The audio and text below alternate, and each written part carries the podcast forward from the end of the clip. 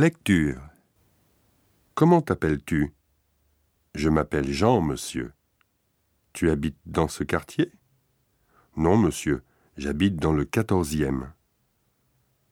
Nous nous trouvons pourtant à l'autre bout de Paris.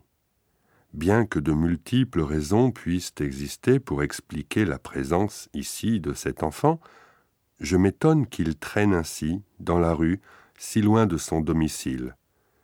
Sur le point de lui poser une question à ce sujet, j'ai peur soudain que mon indiscrétion ne lui paraisse étrange, qu'il ne s'en alarme, et même qu'elle ne le fasse fuir.